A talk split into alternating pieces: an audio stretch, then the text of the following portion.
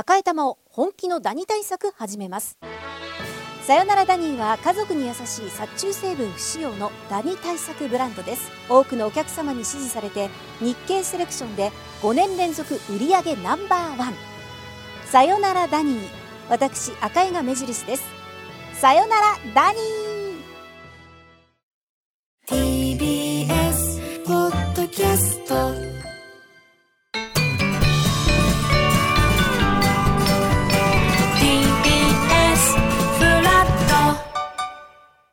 TBS ラジオパンサー向井のフラットパンサーの向井聡です。ここからはフラット向井くんちをお送りします。ゲストは声優の木村昴さん、うったものでございますが、僕、向井と木村さんでお話ししてまいりました。それではお聞きください。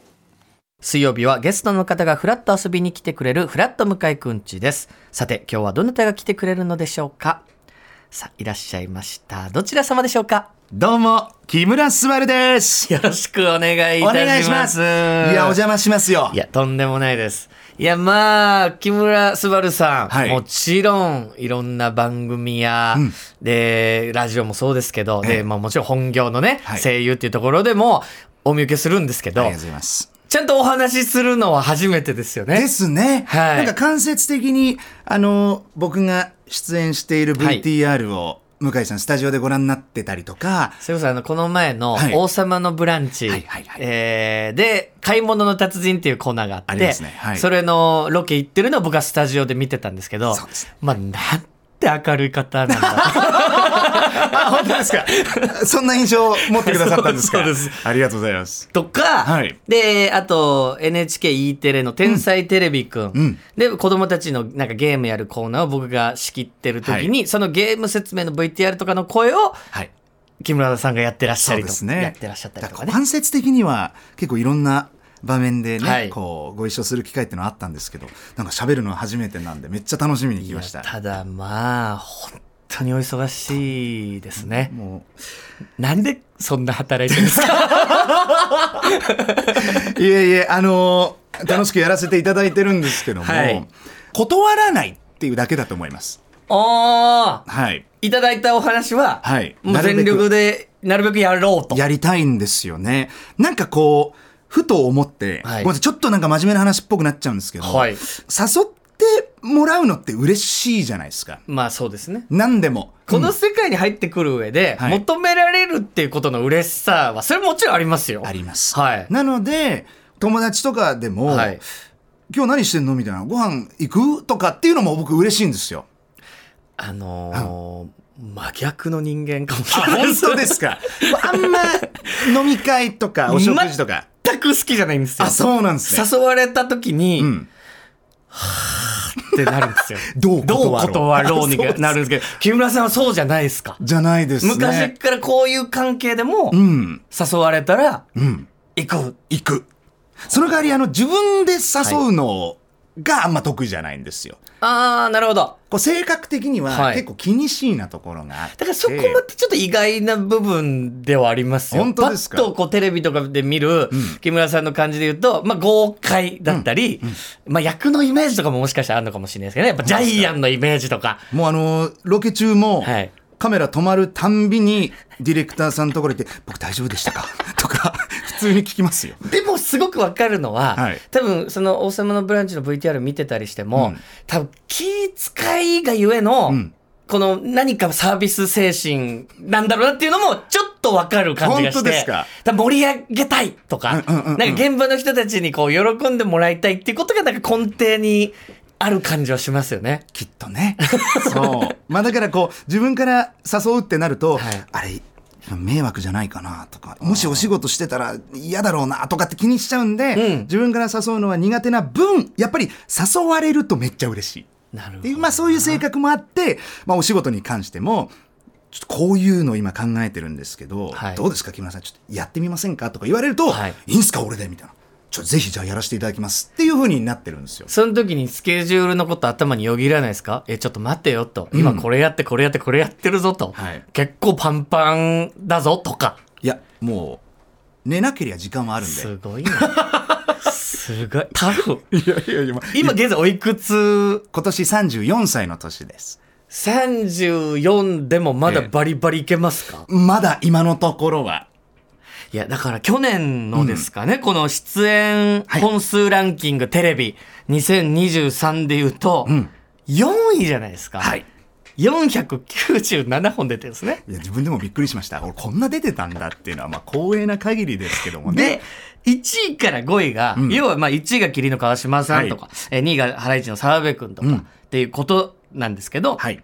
まあ皆さんやっぱ芸人さん、もう木村さん以外みんな芸人さんです。そうですね。バナナマン設楽さん、はいチョコレートプラネットの松尾君、ん自分で振り返っていかがですか？この2023年。いや、あの まあ今だから言うんですけど、はい。もう、覚えてない。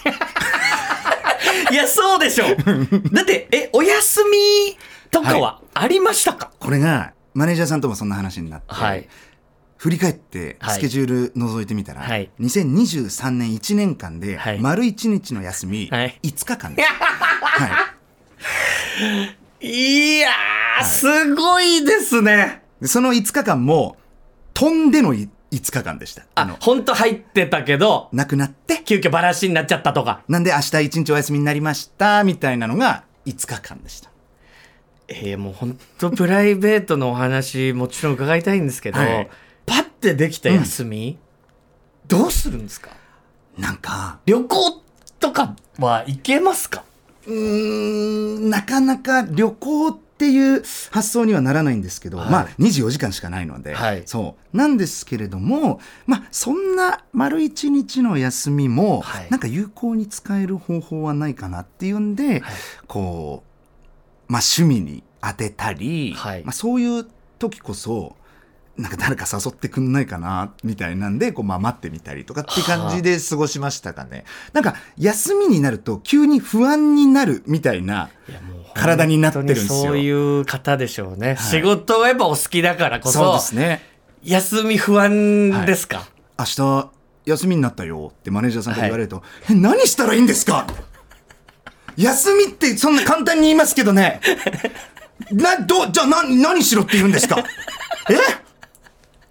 一日僕は何をすればいいんですか？明日って言ってこうもう急に不安になるみたいな一年でした。仕事人間まあそれが今のこの34歳だって、はいもしかしたらこう年齢重ねていくとまたちょっとずつ仕事の対するとか変わってくるのかもしれないですけどもしかしたらね。今の34歳現時点では、はい。その働き方をそうです。もう誘っていただけるううちが花かなと思いますので、まあ、体も動くうちに様々やっていきたいなっていうふうに思います。若い頃、はい。声優デビューがドラえもんという。でけえ。そうなんですよ。でけえ。もうこれデビューしてから、はい。ドラえもん2代目僕らになってから、もうはい。来年で20年なんですよ。えもうそんなやってますか？そうなんです。ジ。ャイアンを。意外と時間はあっという間に過ぎてしまいまして、はあ。まあ間もなく20年で、本当右も左もわからない状態で、はい。やっぱ毎週スタジオに行くのがすごくこう緊張感があって、はい。まあ怖いとは言いませんけれども、うん。まあやっぱりこう大変だったんですよ最初の頃。そうですよ。そう。でそうなるとルーティーンがもう決まってるわけですよ、はい。週に1回必ずこの時間がやってくると、はい。で収録に行くとやっぱ緊張する、ん。で前日の晩、はい。本当もうね自動的に下痢になるんですよ。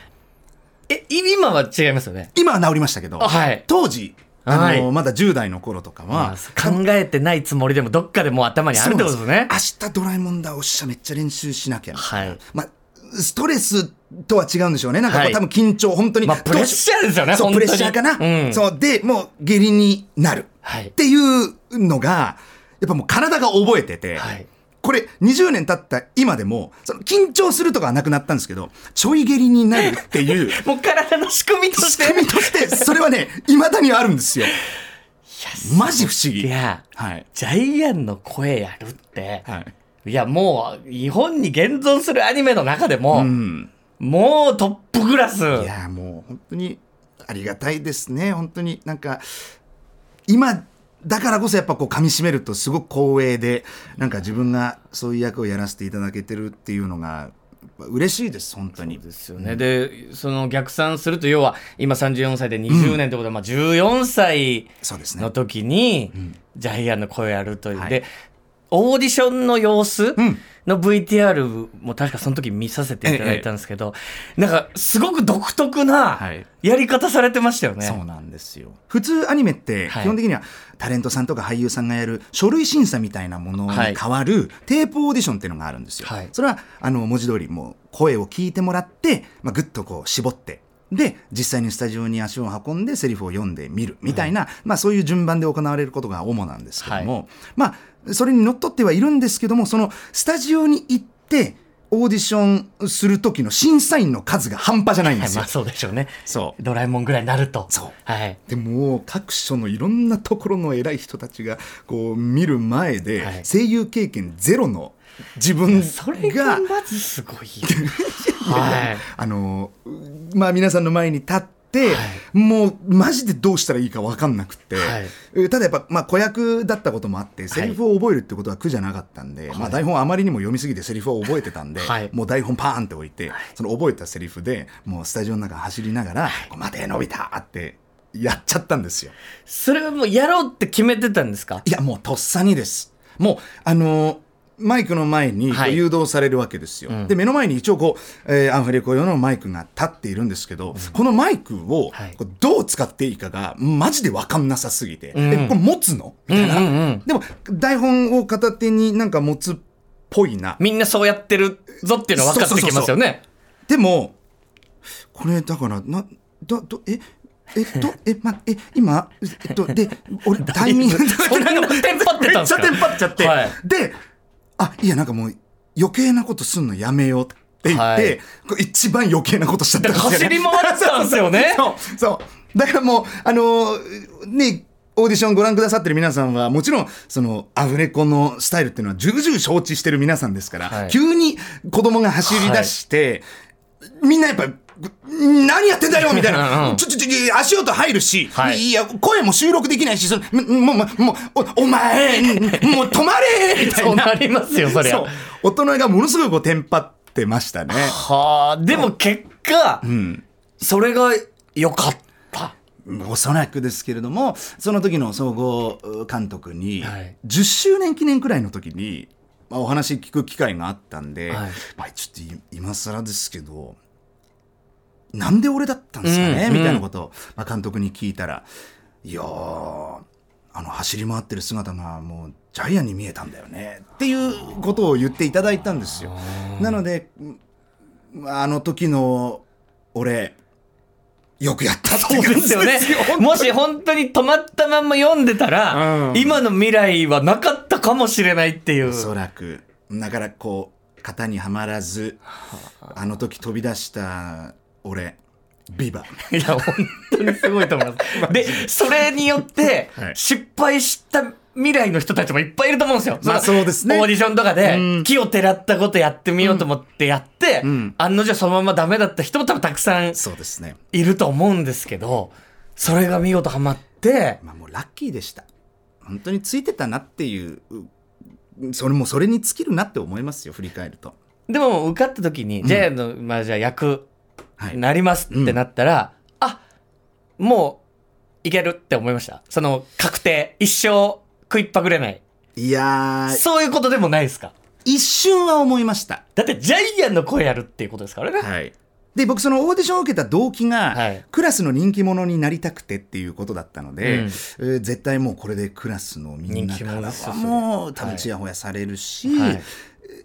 伺った話だと先代のうキャストの皆さんがはい。26年間声優務められたんですよ。そんなコロコロやっぱ声って変えられないですもんね。そうですね、うん。ですから、まあ、最低でも26年ははい。今後、うーん続けられる、はい。よっしゃ。40手前までいける。仕事がなくなることはなさない。そう。その通り、うん。で母ちゃんにも少し楽させられるかなとかこうパッとこうポジティブなことぶわっと一通り考えた後に、はい。急に押し寄せてきたのが待てよみたいな。ってことは多分いわゆるこう同級生が送るであろう青春的な、はいうんちょっとハメ外してうんいわゆるうこんなこと言っちゃいけないけど、ん学生時代に、うんちょっとまあこうやんちゃする。やんちゃする的なやつね。はいはいそうそうそうそう。うんああいうの、あ、ねえんだなって思ったら、絶望に変わりました。そうか、それも同時に襲ってくるんですね。そうですね。で、俺、あの、地元新小岩なんですけど、新小岩なんかもうやんちゃなやつばっかりだったんですよ。もうそいつらと青春共に過ごしてきてますから、よっしゃ、みたいな、次の文化祭の後何する？みたいな。なんかそんな、ね、あの、チャリンコになんか色塗って、この後ろの荷台のところ、ちょっと折り曲げてね曲げてね。うんほんで、あの、サドル外して、そこに座りながら、こう、あの、自転車改造する。そうそうそう。はい。そんな、ね、幼少期を過ごしてきてますから、どうしようそうか。って思いましたそっ。ちは、そっちで、はい。ジャイアンを引き受けるっていう責任が出てくる。そうです。要は、あの、見る子供たちを決してがっかりさせてはいけないっていう、なんかそういう14歳の時にでもそれ思ったんですか？思いました。はあもう、というか、あの、責任感が、うんなんて言うんだろうな、もう芽生え、芽生えさせざるを得ないというか、これ多分もう生半可な気持ちでやっちゃいけないし、で、声優未経験だったんですけど、その未経験だからいいかは絶対通用しない。もう一日も早く一発の声優にならないといけないし、まあこのジャイアンっていう役を多分、うん上手にというか、うんみんなが納得いく形で演じきらないといけないんだろうなっていう。なんかそのこう重圧みたいなのが、うん非常に大大きかった印象ですね。でもやっぱこういう大きな作品って、うんもちろんこう声優さんが変わった時に、はいい、ろんな声あるじゃないですか。もちろんそ、ね、あ、合ってる。そのままスッと入ってきたって人もいれば、はいいや違う。今までのジャイアンとやっぱ違いすぎて、ん全然みたいな声は、んゼロじゃないじゃないですか。90くらいありました。90ありました？もちろん90覚えてます？26年の壁ってはい半端じゃない分厚いんですよ。うん。で僕もはい。仙台で育ってるし。もちろんで、僕が生まれる前からドラえもんってあるから。はい。だ俺だって違和感感じてんですよ。はい。そう。で、それをやっぱ、やっている時、うん、だからジャイアンをこう役作りしていってた最初の数年なんかは、やっぱ俺が一番違和感感じてんですよ。その、こんなんじゃねえみたいな。うん。なんで俺がやってんだろうみたいな。なんか、そんなところまで気はいっちゃいますし。んで、あのーさっきも申し上げた通り、同級生たちにチヤホヤされたくて受けたオーディションですから、うんやっぱ僕の中でのミッションとしては、えーオーディションに参加できたってところでもうすでにコンプリートなんです。なるほど。そう。はい。オーディション参加したぜ、おめえすげえな、ドラえもんかよ、ドラえもんのオーディション行ったんかっていう、もうそこでコンプリートだったんですけど、まさかの本当にラッキーなことに合格させていただいて、で、あのーまたね、これ不運だったのが、オーディション、最終オーディションに行くとき、僕学校早退して行ったんですけど、はい。もうね、クラスでむっちゃ啖呵切ってで出てきたんですよ。はいオーディション行ってきます。お先に失礼します。みたいな。で、同級生たちも、おー、ジャイアン頑張れよみたいな、うん応援してるぞーっつって。で、先生なんかもすごい応援してくれて、フレーフレーなんて言,、はいわれながら、教室後にしてオーディション行ってるわけですよ。で、もうその日のうちに合否は出たんです。はい。そう。木村さんにお願いしますっていうはいジャイアン合格いただいて、次の日学校行った時が地獄でしたよ。え、なんでそう。あの、その合格した時に、プロデューサーさんから、えーこの情報解禁が2ヶ月後になりますと。はで、その2ヶ月の間、決して誰にも口外しないでください。そう。で、僕は未成年だったのもあって、はいあの、木村君はお父さんお母さんにも言わないでくだあ。さい。ええで、マネージャーさんも、その事務所の僕の担当してくださってるマネージャーさん一人しかその事実を知らないと。事務所の中でも共有しないっていうところでまとまったんですよ。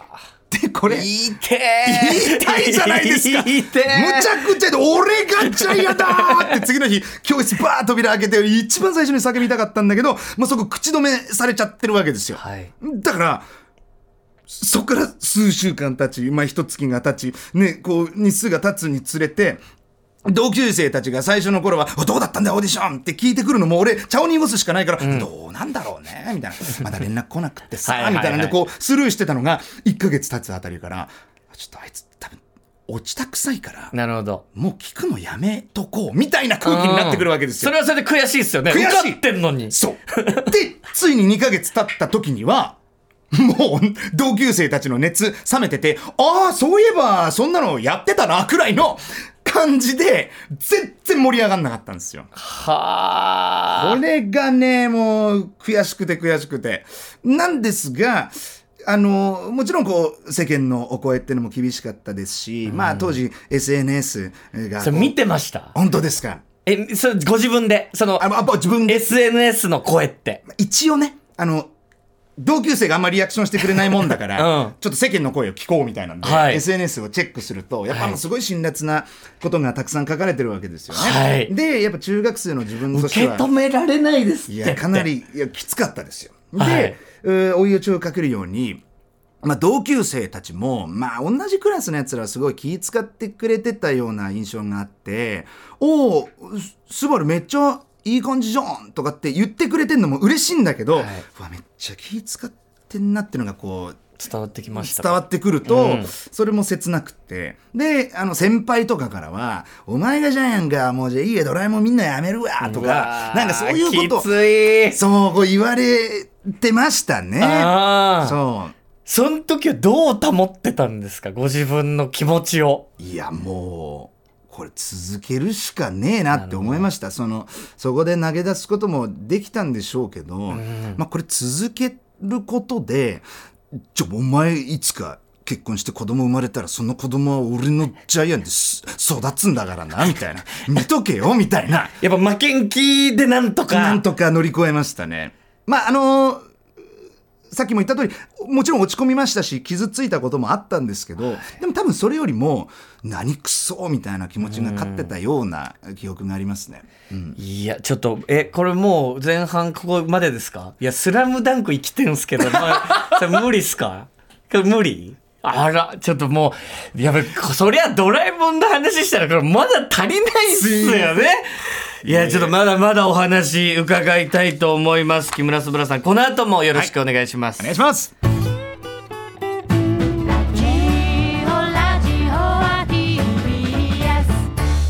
時刻は10時になりました。ここからはフラット向井くんちの後半です。はいえーゲストは前半に引き続き声優の木村昴さんですが、い皆さんやいかがですか？面白い聞き入ってしまってもう本当にもうドラえもんがそろそろなされて20年っていうのびっくりしましたけど、はいもうあのセンセーショナルにね引き継がれてそれでご苦労もあったけど何より声のこうなんか生き生きしてる感じが伝わってきて。はあ、でもなんかもうちょっとね休んでねって言いたくなったけどでももうね年に5日間しか休みない中でもあえて充実して張り切ってらっしゃるからもう木村さんの作品を本当に楽しみにもっともっと応援したくなりますね。フラットフラットフラット。フラットお客様は引き続き声優の木村昴さんです。お願いしよます。ろしくお願いします。もう前半は本当ドラえもん、まあ声優になるまでの話、はい。えーなってからというか、まあきっかけはい。のお話でしたけど、まあその後も本当たくさんのうん。いろんな作品もちろんやってらっしゃいますが、う僕はもう昔からスラムダンクが大好きで、はい。で、去年、はい。ザ・ファースト、スラムダンクの桜木花道役、はい、ありがとうございます。これいかがでした？あのーめちゃめちゃ楽しかったですよ。そうですか。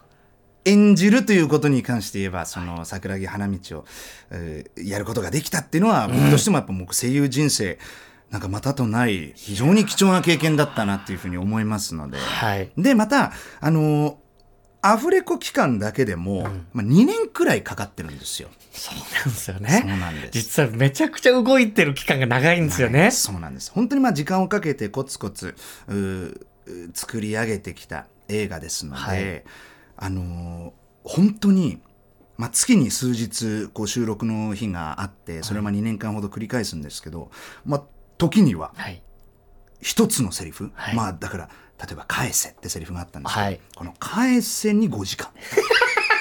3文字？はい。?3 文字のセリフ5時間？みたいな日もありました。それは、はい。やっぱアフレコするところに、うん井上さんいらっしゃるんですか？います。でこれもっと言うと、はい3文字のセリフに5時間っていうと、はい5時間もうまくいかなかったのかよって、はいはい。一瞬思っちゃいます思われると思うんですけど、はいこれ何が楽しかったかって僕の中で想像する桜木花道の返せと、はい。もちろん原作の、えー井上武彦監督の中で、まあ、こう絵を描いてる時に、頭の中でこう流れている返せとか、はうん。一緒の場合もあれば違う時もあるわけですよ。でこの監督と一緒に、えーアフレコしてて僕が本当にすごく感激したのが、はい。もちろん監督ですしいやそうじゃないよと、うんうん。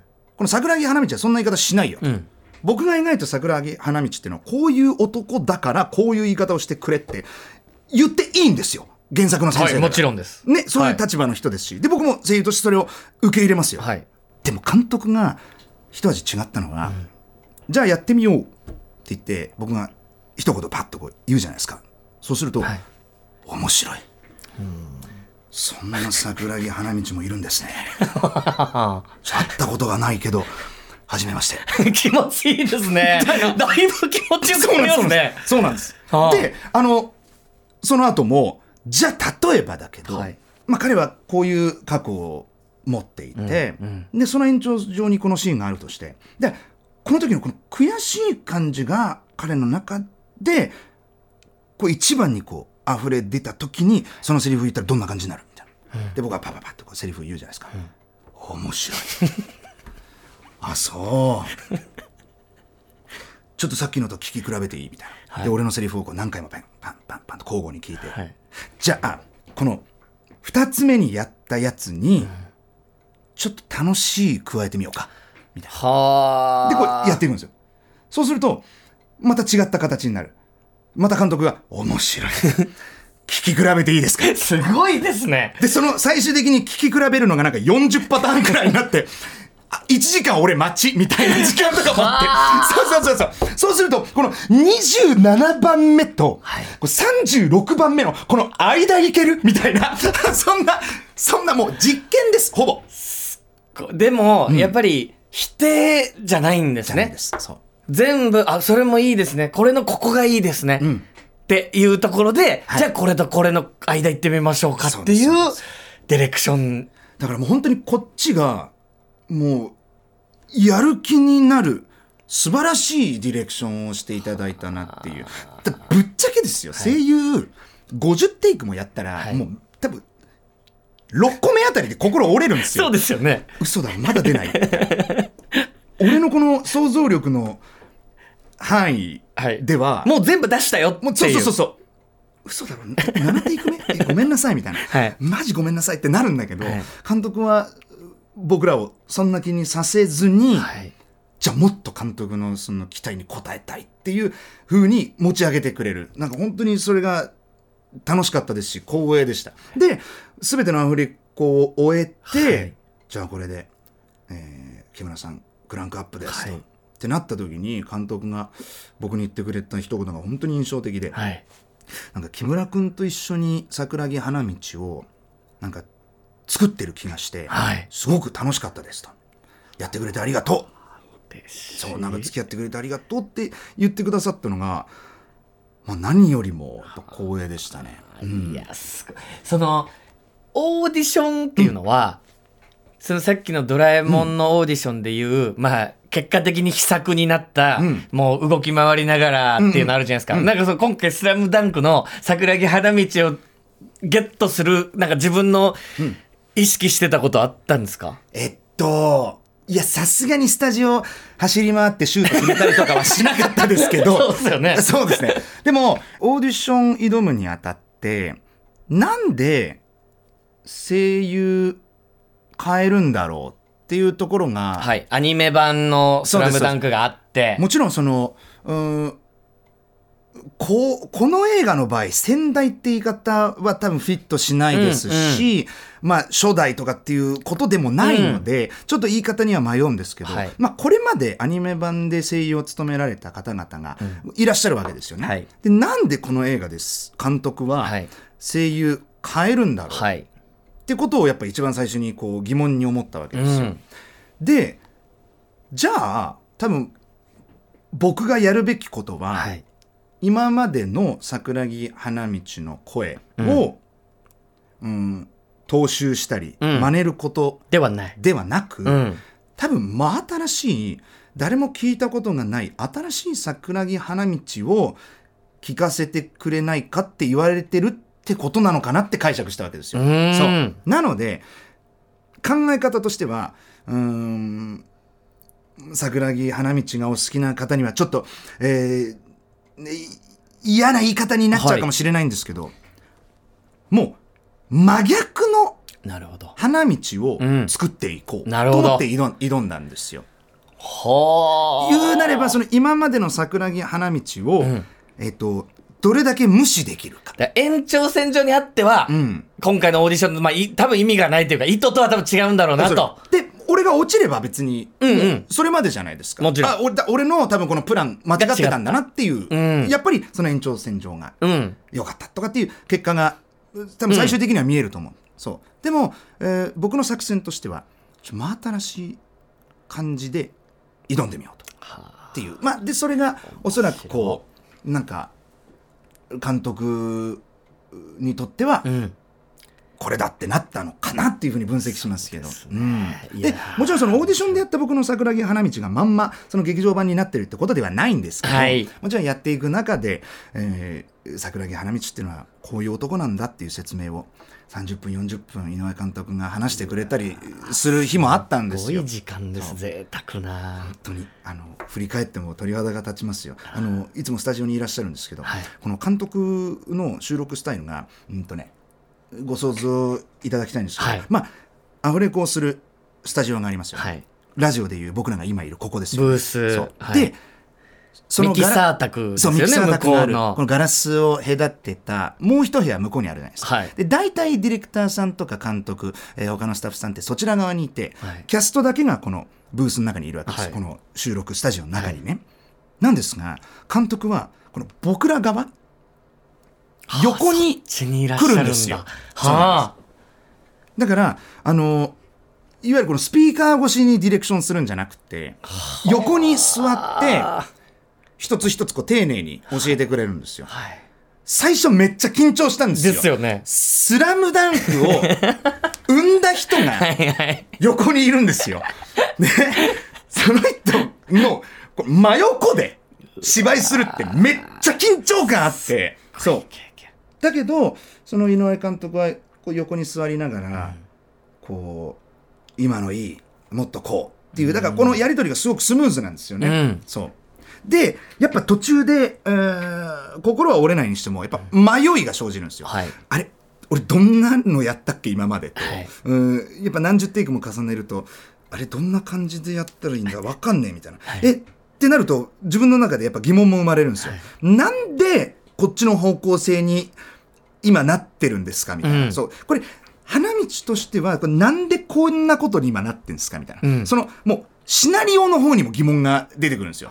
なんで監督この流れにしたんですか、うん。なんでここで花道の背中が痛くなるようにしたんですか？みたいな。この流れにはどういう意味があるんだろう？みたいなとかやっぱり変なとこまで考えが巡っちゃうんですよでもそれも一つ一つ。丁寧に。丁寧に。うわ僕がこの漫画描いてた時は、えーこういう思いがあって。で花道はこういう男になってってほしいと思ってるんだと。ね、で、えー。切って全部全部オーディオコメンタリーみたいにしてくれですかそれ。そうですよね。き切ってでこの桜木花道をこう書いてた時の監督の思い。でそこからすねやっぱ十数年経って今は桜木花道に対してこんな風に思ってんだって。で当時の僕には想像もつかなかったことだけどとかそういうことをいっぱい話してくださるんです。でそれを踏まえてこう演じていくわけなんですけどもそれはもう本当に貴重な時間だったなっていうふうに思います。いやすごい。本当にだから今もう伺ったのは、まあもちろんこう声優業のお話で、でプラスもう「ヒルナンデス」も今レギュラー出てますよね、でこの前ドラマにもはい。出られてましたよね、でまあもちろん「おはスタ」うん帯、はい。本当そのプライベート全部捨てたんですか？プライベートでもなんか半半ばそうですねそれこそ恋愛とかはいしようと思ったら、もう無理じゃないですか。うーん、そうですね。あのー本当にもう、恋愛に関しては、はいもう手も足も出ないですね、今。いや、それはそうでしょうね。はいしたい気持ちはありますか？あります。めちゃめちゃあります。あのーうーんちょっと自分よがりな言い方になっちゃうかもしれませんけども、はいまあ、あのお察しの通り、なかなかこう家にいる機会っていうのが、まあ時間がなくって、はい。朝何時起きですか、おはスタは。まあ、4時、4時半とか、まあ、そんな感じで起きてますけど、はい。まあ、あの、思うんですよ。確かに、あの、4時半起きの彼氏めんどくさいだろうなって。本当に、大変だと思います。そうで、それで、おはスタ終わるの何時でしたっけ？えっと、7時5分から生放送で、だいたい、えー、8時くらいには体空くんですよ。で、ここで開けばいいですけど、はい結局その後に、はい要はテレビだったり、いろんな仕事が入ってくるってなったら、続きますね、その後。はい。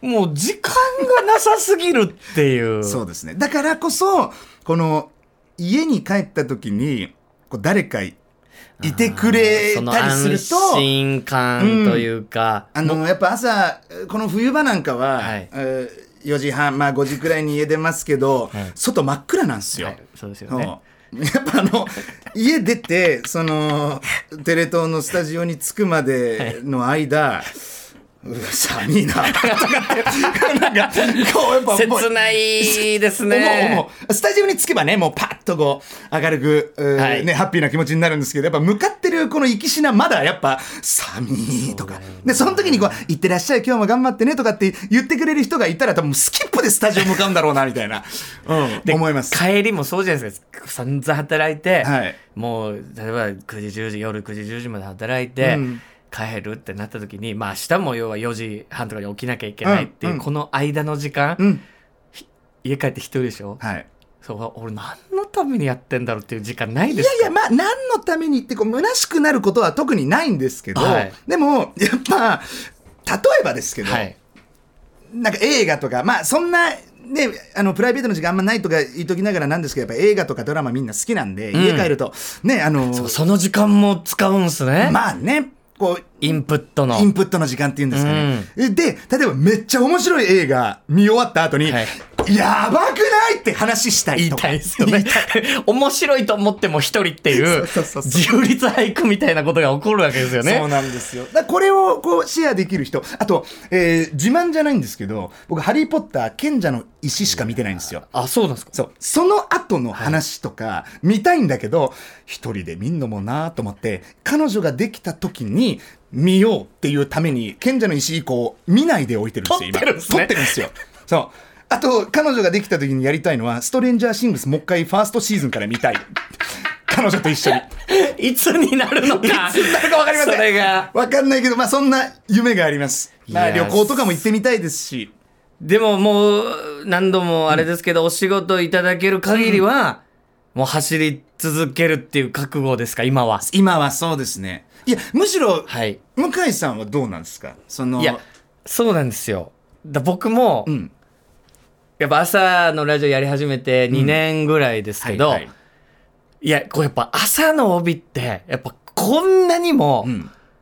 こう軸に、良くも悪くも軸になりすぎるんだっていう。生活の一部に組み込まれちゃいますね。ここがやっぱ大きな支柱で、これから逆算してスケジュール入れていくっていうことに俺はどうしてもなっちゃってるんで、そうか。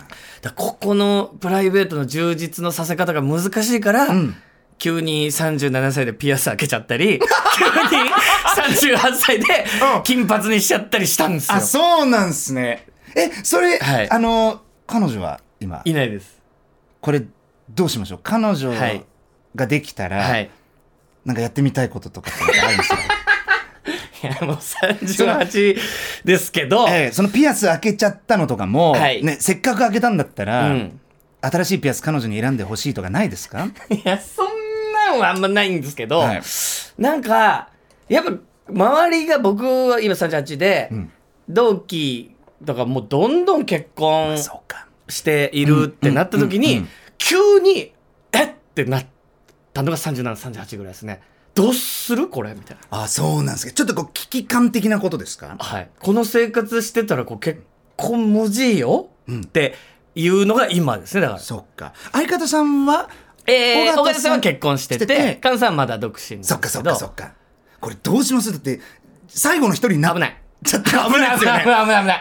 菅さん結婚されたら危ないなとか、うんうんうんうん。やっぱそういうの思いますけどね。そっか。なんか、僕も参考にしたいんですけど、はいどうやったら彼女ってできるんですかね？えて。本当に教えて。もう今、二人ではね、これ答え出ないと思うんですよ。うん。で、リアルなこと言うと、やっぱ仕事減らすしかない、まずは。まあそっか。って俺は思ってますけど、特にこの最初の時期ですよね。要はお互いを少しずつ知っていく期間、はい合わないことにはうん何もアップデートできないじゃないですか。そうです。で、何時に寝てます？毎日。まあまあまあ、目標10時。結果12時。あ、でも12時まで起きて、ん4時半とか4時起き？そうですね。あ、これはすごいわ。本当ですか。すごい。俺は6時半起きですけど、それでもやっぱ10時とか11時ぐらいの間には絶対寝たいんですよ。で、そんなやつとはい。会う人いないんですよ。その普通にスケジュールしてて、やっぱ？合わない。やっぱそうですかね。スケジュールが。確かにな、確かに。いや、これはもう本当あの、まあ、もちろん今はうん、それで走り続けるっていうことが、もうご自分の幸せの一つとか、大きなことであるんだったら、もちろんそれでいいですけど、僕はもうちょい今、木村さんよりも年齢をん減ってるので、うん今の俺の感覚としては、何をやって何をやらないのかっていう時期に来てるなと思います。そっか。お仕事。この、だからちゃんと、はいまあ、精査と言いますか、うんえージャッジして、やる得やらないは意なこと、不得意なことも分かってきて、はい。これはい今自分がやらなくても、んもっとこの仕事にモチベーションがある子たちがいっぱいいるだろうなって思ったそらっかそっか。弾いてみたり譲ったりとかっていうこともあるんですか？っていう感じそっか。ですかね。マジで、はい。始め方謎いっすよね。みんなマジいやで、聞いてられないって。30 30中盤と30後半の恋愛ってむずくないですかって話。本当にみんなに聞いて回りたいけど、んどうやって始まったんですかっていう。これが不思議ですよね。恋愛のスタートボタンがマジで見つかんない。やっぱ、ん。本当周り見ると結婚されてる方とか見るともう超奇跡だなって改めて思うようになりました。その、えー例えばじゃあお顔がまず好きで、で話してて性格もあって、ん。で、まあ、もちろん細かいところもしかしたらちょっとこうお互い意見違うかもしれないですけど、でこうあらゆるところがあって結婚うん。しますっていうことだとしたら、はい。こんな奇跡みたいな人と果たして出会えるのかってはい。思いません？思う。思うし、今本当もう、数十分はいはい。話しただけですけど、はい。向井さんのストライクゾーン狭そうだしね。全然そんなことない。マイナスプロモーションやめてもらっていいですか？針のいもう穴通すぐらい。超絶広本当ですか？超絶広いストライクゾーン。実は。はい。あーやめてください。なんかそんな、その、俺を難しい人みたいに、そんなやめてください。え、あのー俺も、俺も悩んでるからこそ気になるんですけど、もう、これだけは譲れないぜっていう、いや、女の子に求める条件なんかあります？昔はありました。はその、自分はこういう人が合うんだろうなとか、うんいうことはもちろんありましたよ。うん。でも、結果、皆さんとそのけうまくいかなくて、うん。今の状態ってことは、はい。そもそも俺が持ってる大前提、ん。こんな人と会うんだろうなっていうことが間違ってたなって思ったんですよ。ははだから、もう持たないようにしました。なるほどだっ。て会ってたら、もうもっと早く、うん。多分、形になってると思いますもん。そっか。この人が合うんだろうなって人と。うんうんうん。でもやっぱそうじゃなかったってことは、もう、狂いまくり？コンパスが。自分の向いてる方向がもうそもそも違う可能性があるとっ。ていうことを感じて、なるほどもう、そういうの持たないようにしようってなりましたけど、ありますか？なんか、あのー、ここだけは。えっと、でもおっしゃってる意味が、はい。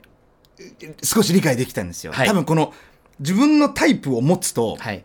多分相手をそこにねこう当てはめちゃってうん、ありなしに確かに、そうよくない。そう。だから、えっと、す例えば性格こういうのがいいとか、えーこういう人であってほしいみたいなのは基本的に僕も持たないようにしてるので、はいもう顔です。令和とは思えないドストライク投げてきましたね。もうその、性格とかそういうのはいい。もうまあでもそれはね、あくまで自分のね、合わせる。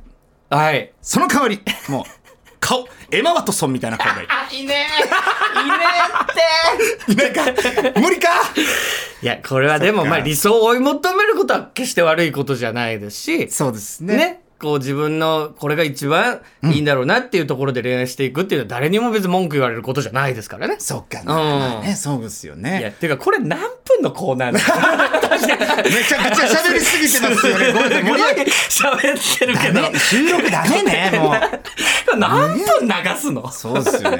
でも今のお話聞いたら、はいやっぱあの向井さんのストライクゾーンってもうむちゃくちゃ広いんだなってもうそうそう360度ぐらいあるんだよ。もう一回もったいないっていうところに今私入ってますけど学びになります。でそう。ラジオのお話も伺わなきゃいけません。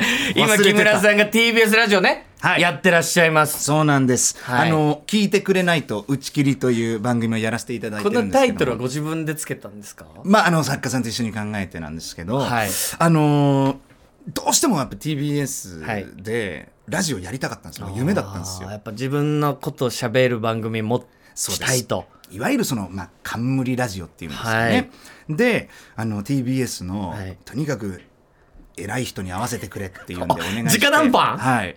もう、はい。回りました、この、TBS の、ラジオフロアを。ラジオフロアを回っていろんな人に挨拶行って木村さんやっています。ラジオやりたいんですけど、どうしたらいいですか？みたいな。で、局長までたどり着いて。おそしたら、あの、一回も特番ではい。やってみてはどうですかと。はい。で、その結果次第では、なるほど。レギュラーに。レギュラーにする考えもある みたいな。濁しますよねそうそうそうそう。んああ、じゃあちょっとぜひトライさせてくださいっていうんで。で、その代わり、それ全然人聞いてなかったらもう、まあその時点で打ち切りなみたいなこと言われて、はいあ、でもなんかそのモチベーションって大事だなと思って。なるほどその、やりたいんです。分かった。じゃあ枠いただいて、うんうん、それで、こう、のんきにんラジオやんのも、ちょっとなんか違うかみたいな。はあのと、やっぱこのハングリー精神でお願いしに行ってたあの気持ち、初心忘れたくないなっていうんで、もう、目標に到達しなかった時点ですぐ打ち切りになる番組、はいいなと思って、はいこのタイトルにさせていただきました。で、まあ特番、幸い、本当に皆さんのご協力もあって、はいあの、うまくいって、うん結果、あの、レギュラー放送をやらせていただくことになったんですけど、はいまさかの10分枠っていう。俺喋りたくて、喋りたくて喋りたくてラジオやってるのに10分なんですよ。というましょってちゅうまマジで。10分ってマジで。台本、どう喋ります ?10 分で、うん。本当にもっと長く喋りたいなとか思うトークもあるわけじゃないですか。もちろんですよ。でもそれは自分の中で、10分尺で収めるなら、まあ、ここ喋って、ここ喋って、みたいなエピソードトークですか？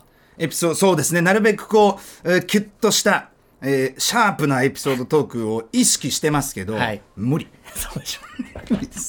だって今だってもうマジで何分喋ってるか分かんないですけど、まあ本当ですよラジオってやっぱこうなってくるじゃないですか。良くも悪くも、こう話が転がってったり、自分が、えー例えば今日木村昴さん来てくれるってなってこんなこと聞きたいなって思ってもちろん用意してるものもありますけど、そこをこう飛び越えていくというかはい。喋、ってる最中にそれはねなんか恋愛のお互いのタイプなんかする話になるって 思ってないからそうですよね。これがやっぱ面白かったりもするけど、こう10分で喋りきるっていうのもそうなんですよ。まあね。だからもう自分の話して終わること何回もありますよいや。そうでしょうね。なんで、この、お便りを読みたいのに読めなかったり、はいゲストさんなんか絶対お呼びできないんですよ。そうですよね。そう。まあだから、まあいつの日か30分1時間っていうね、こう枠が広がっていく日を、まあ目指して、うん。まあいろんな、まあ10分だからこそできそうなこととか、はい。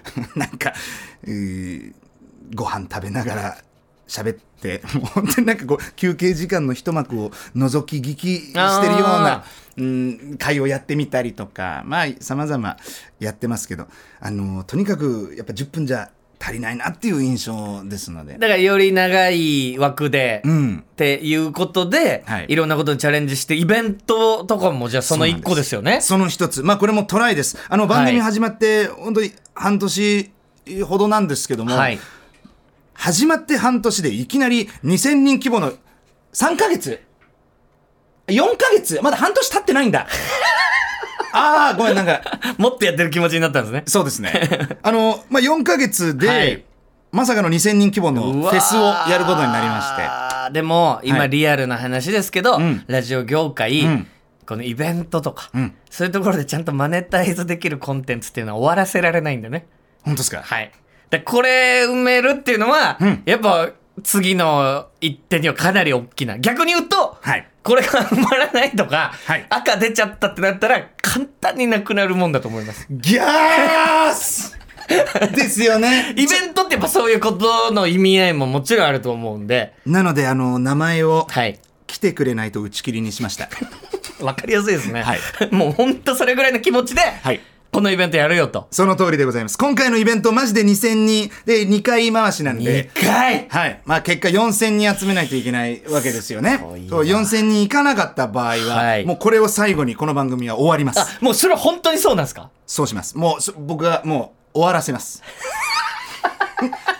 あ、ぬるいことはしない。しない。なんか結局これで集まんなかったんですってなって、なってうん後日、いやまあでもね、とか言って、前終わるとは言いましたけど、まあもうちょっとこう頑張らせていただこうかな、みたいな、んない。ない。もうこれ本当に4000人来なかったら、もうその時点で終了です。うわー翌週からはもうそこはなんかクラシックかなんかが流れる枠になってますよ。いや、でもゲストの方もい、ます。これはなかなかビッグ、ブッキングしましたね。本当に終わらせたくないっていうのが伝わってくる キャスティング。そうなんです。あの、はい一部、まあ、1回目の、えーところは、まあ、はい。公開収録を行うんですよね。はいで、そのゲストには、爆笑問題の太田さんが。お越しください TBS ラジオのもう3本のうちの1人みたいなね。そうなんです。え、どういうつながりで？あのー結構実はお付き合い長くあ、て、そうなんですね。爆笑問題さんが NHK でレギュラー番組されてた、はい。そのナレーションを僕が担当してたご縁で、はい。まあ8年くらいやった番組なので、はい。まあ、その8年間すごくお世話になって、はい。でまた TBS の日曜日の「アッコにお任せ」とかはい。に出演させていただくようになって、そのサンジャポその三条ポ終わりでこう、うんお会いする機会もあったりとかっていうんでよくお話ししてたんですよ、はい。で、えー爆笑問題さんのラジオにも何度か僕がゲストで呼んでいただく機会があったので本当つい最近も呼んでいただいた時に、なんかマジダメ元で「はい。太田さんちょっと俺イベントやるんですけど出てくんないですかね?」とかっておはい。願いしたら、来てくださることになってはあ。いやありがたい限りなんですけど。でこのあの聞いてくれないと打ち切り僕のこのラジオが始まるってなった時も太田さんとあとまあ田中さんお二人にアドバイス聞きに行ったんですよ。はい。で田中さんにお話伺ったら、まあ、とにかくあの頑張りすぎずに、うん。あの自分のやりたいことを、ん。まあ、やればいいんだよみたいな風に言ってくださって、ん。で太田さんにこのやっぱり長寿番組になるにはどうしたらいいんですか？って言ったらあの放送禁止用語いっぱい言えって言われて。もうマジでどういうアドバイスなんですか？じゃあ味方のふりした敵ですよ、それ。そうですね。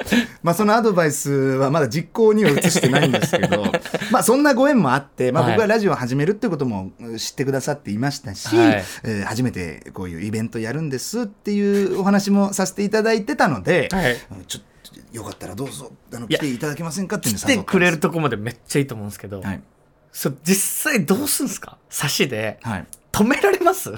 太田さんのそのイベントでのテンションの上がった太田さん。だからあの、最悪来てくれないと打ち切り、はい太田さん来たから打ち切りになる可能性もありますよ、ね。放送禁止用語めちゃめちゃ言って、終わる可能性ありますよ。まあそれも伝説じゃないですか。ああ、でもまあ、見に行きたくなりますね。本当ですかやっぱ、はい。まあ、あの、番組が打ち切られずとも、んまあ、この会場がね、川崎にあるカルッツ川崎ってとこなんですけど、はいここは出禁になる可能性はありますよね。そうなったらじゃあ2回目のイベントどこ出禁になる？みたいな考え方も生まれるわけじゃないですか。いや、何が起こるかわからない、このワクワク感。で、そうなんです第2部はい。の方は、フェスということで、まあ、ライブイベントを行うんですね、うんで、もちろん僕もライブさせていただきますし、あのー朝のその、ハスタって番組で非常に仲良くさせていただいているアーティストの岡崎体育くんが、すごい。はい、ゲストに来てくださったり、あとこれも僕すごいこう古いご縁なんですけど、アリっていうバンドはい。も遊びに来てくれることになって、あの、アニメの呪術廻戦の第1期のはい主題歌、うんロストインパラダイス歌ってた、あそのバンドなんですけど、そうなんです。僕はすごい、もう10代の頃から仲のいいバンドでして、まあちょっとお願いしたら、もう二つ返事で行くぜって言ってくださった。まあそんな二組でございます。で、他にもまだあのブッキング中のゲストの皆さんいらしてそうなんです。とにかくでも本当にあのゲストの皆さんあってのイベントだなと思っていますし、はいまあとはいえ、本当にあの、マジで、あの、来てくれないと打ち切られる可能性を大いに秘めてますんで、ちょっとこの向井さんのラジオの場をお借りして、こんなことを申し上げるのは非常に心苦しいんですけど、向井さんのファンの皆さんもよかったらぜひ、ぜひ助けるつもりで、本当に完売させないとね。間違いない2公演。今、うーんと、もうチケット発売しております。で、先行が終わって今、一般の販売が始まったんですけれども、えっ、と、今のところ、はい。打ち切りです。え？はい。嘘？いやまあ、1ヶ月切ったくらいですけど、はいまあ、まだ、あの、3週間くらいあるので、こっから全然もち、いや、もちろんもちろん。もちろんこっから行きますけど、んただ、あの、1ヶ月前の時点では打ち切りです。今のところ。はい。すごい、もう排水の陣で、はい。イベントまではじゃあもうやっていくわけですね。そのくらいの気持ちで僕もラジオやらせていただいてます。確かに面白い。やっぱそこのラジオの面白さ、ドキュメンタリー性みたいなところも一個ありますもんね。そうなんですまあ一緒にこう、聞いてる人とゼロから、はいこんな大きい番組になっていくっていうところも一緒に経験する過程がね、はい。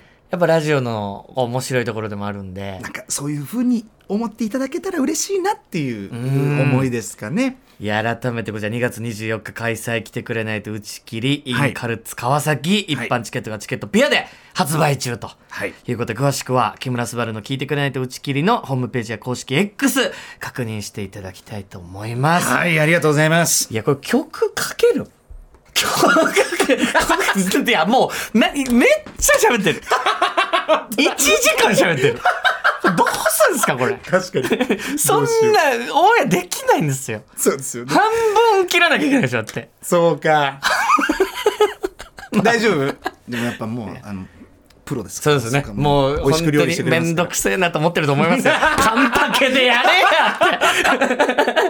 あーってな、まあでもこれはしょうがない。盛り上がっちゃったもんはしょうがないと。光栄でしたということでございす。ます。ということで今朝のお客様、声優の木村昴さんでした。ありがとうございました。ありがとうございました。さ三田さんいかがでした？いや、もうなんか男子の恋バナってこんなんなんだ、初めて。恋バナ長かったですね。わちゃわちゃ、なんなの？大丈いや、夫本当なんか、木村さんがね、ご自分の番組でこのことについても喋って、今、ポッドキャストにあるらしいんですけど、そこで俺のことをね、こじらせ兄さんって言ってるらしいんですが、いやいやいや、あの人のがやばいよ。どっちもどっちかな。でもこんなの聞けないから、すごいなんか今日面白かった。面白かったですね。ということで、またぜひ遊びに来ていただきたいと思います。ぜひぜひ頑張ってね、フェスち。でした。フラットフラットフラットフラット